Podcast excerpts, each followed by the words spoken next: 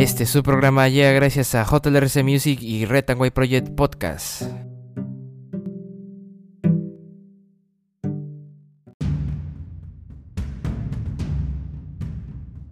Muy buenas a todos, bienvenidos a este subprograma White Project. La lucha continúa el día de hoy, 13 de febrero del 2023. Estas son las principales portadas de los diarios de nuestra nación. En portada del diario La República, civiles no murieron en toma del aeropuerto, según informe de IDL Reporteros sobre las protestas de Ayacucho.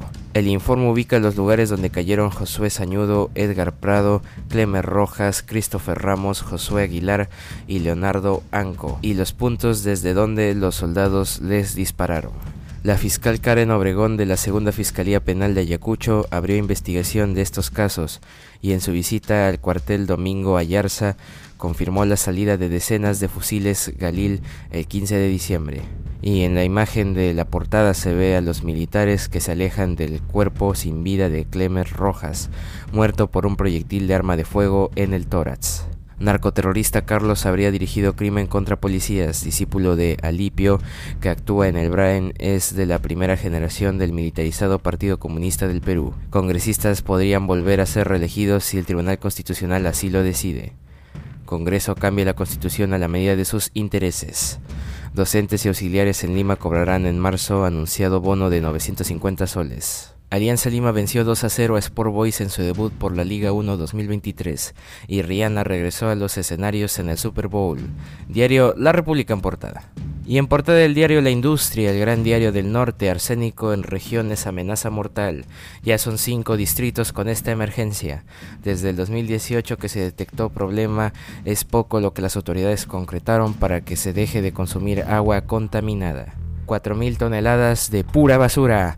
Cifra data desde el 24 de enero cuando empezó emergencia decretada por Minam, según funcionario de la Municipalidad Provincial de Chiclayo. Sicariato, robos y asaltos arrinconan a la policía. Lambayeque desprotegida ante la feroz delincuencia.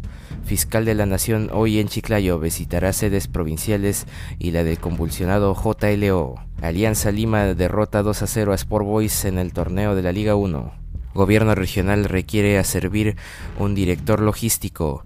Gerencia General solicitó recorte para varios locadores. Congreso pone fecha acusación de Pedro Castillo. Consejo directivo se reúne hoy para definirlo. Y cuestionan que Cruz de Motupe sea patrimonio cultural nacional. Diario La Industria en portada. Y en portada del diario El Comercio, cierre de Machu Picchu, 2,5 millones de soles perdidos al día y 7.000 familias afectadas, nefasta consecuencia de la violencia y los bloqueos.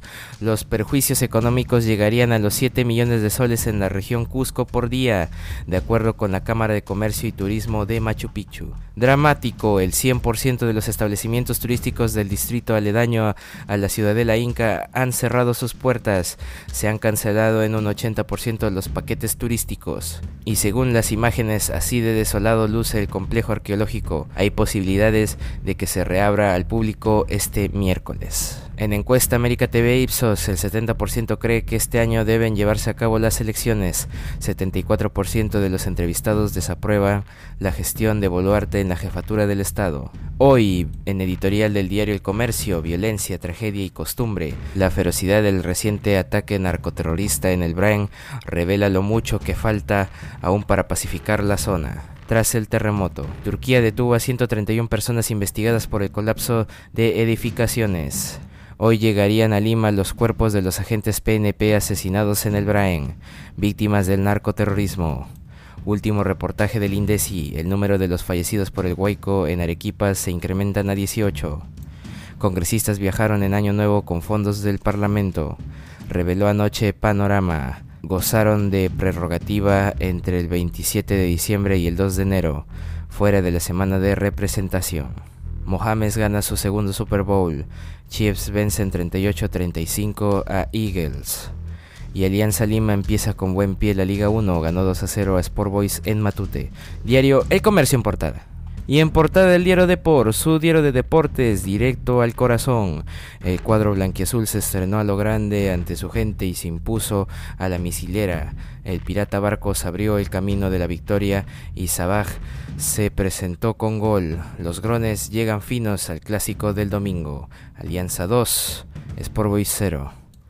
La U se quemó en Tarapoto, cayó por la mínima ante Unión Comercio.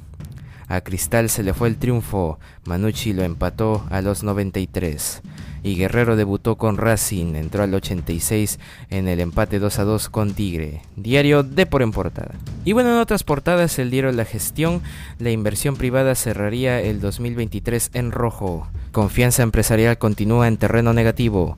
Especialistas estiman que caería entre 1.1% y 3% este año con respecto al 2022, debido a la crisis política y los bloqueos de vías. Caída se daría por freno en la inversión minera y el impacto de la incertidumbre en sectores sensibles y el consumo privado. En portada del diario Correo, insulta al Perú.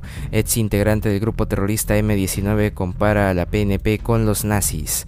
Gustavo Petro, ahora presidente de Colombia, sostuvo que en nuestro país marchan como nazis, en clara alusión al despliegue policial en el centro de Lima por las protestas contra el gobierno. Nueva injerencia del mandatario colombiano levanta más de una voz de protesta e incluso desde el Congreso piden declararlo persona no grata. Analistas advierten que será muy difícil adelantar las elecciones. Trasladan a Huamanga restos de los policías masacrados en el Braem. Y Alianza debuta y suma un triunfo para el sueño del tricampeonato.